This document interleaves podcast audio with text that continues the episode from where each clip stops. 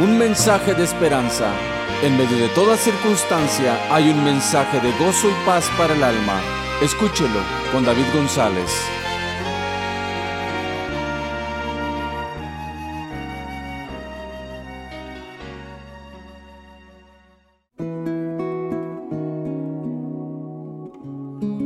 El reflejo de la ingratitud.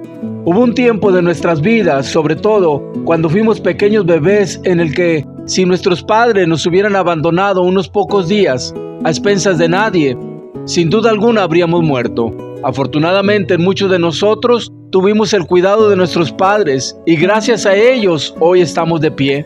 El cuidado y responsabilidad de nuestros padres fue hasta que pudiéramos dirigirnos por nosotros mismos. Algo peculiar y único que de todas las criaturas el ser humano es el que tarda más en independizarse de sus padres. En distintas áreas de la vida se ve el reflejo de la ingratitud. Tristemente para algunos hijos, los padres son una molestia, un estorbo, y muchos jóvenes no están dispuestos a reconocer la deuda de gratitud que se les debe.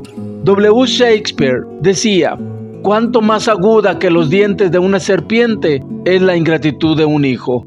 Con suma frecuencia se percibe lo desagradecido hacia los semejantes. Es muy raro entre nosotros los seres humanos el que uno no haya recibido una ayuda considerable en algún momento de necesidad o por algún conocido o desconocido. Y cada vez es más raro ver a alguno devolver la deuda de agradecimiento por el favor gratuito que se contrajo.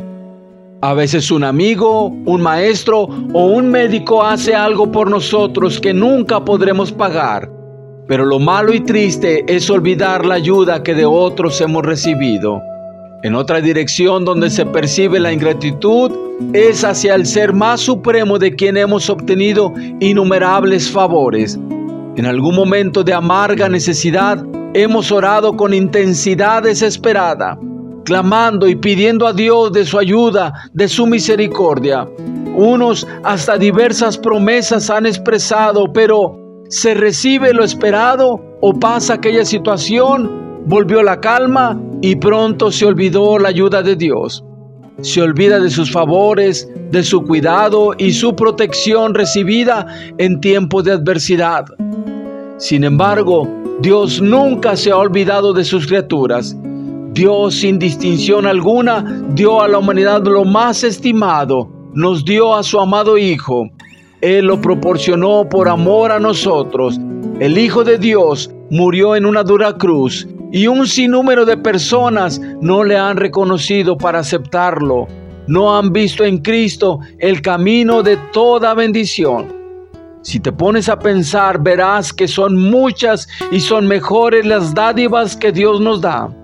Reconoce que el único digno de recibir las acciones de gracias es Dios.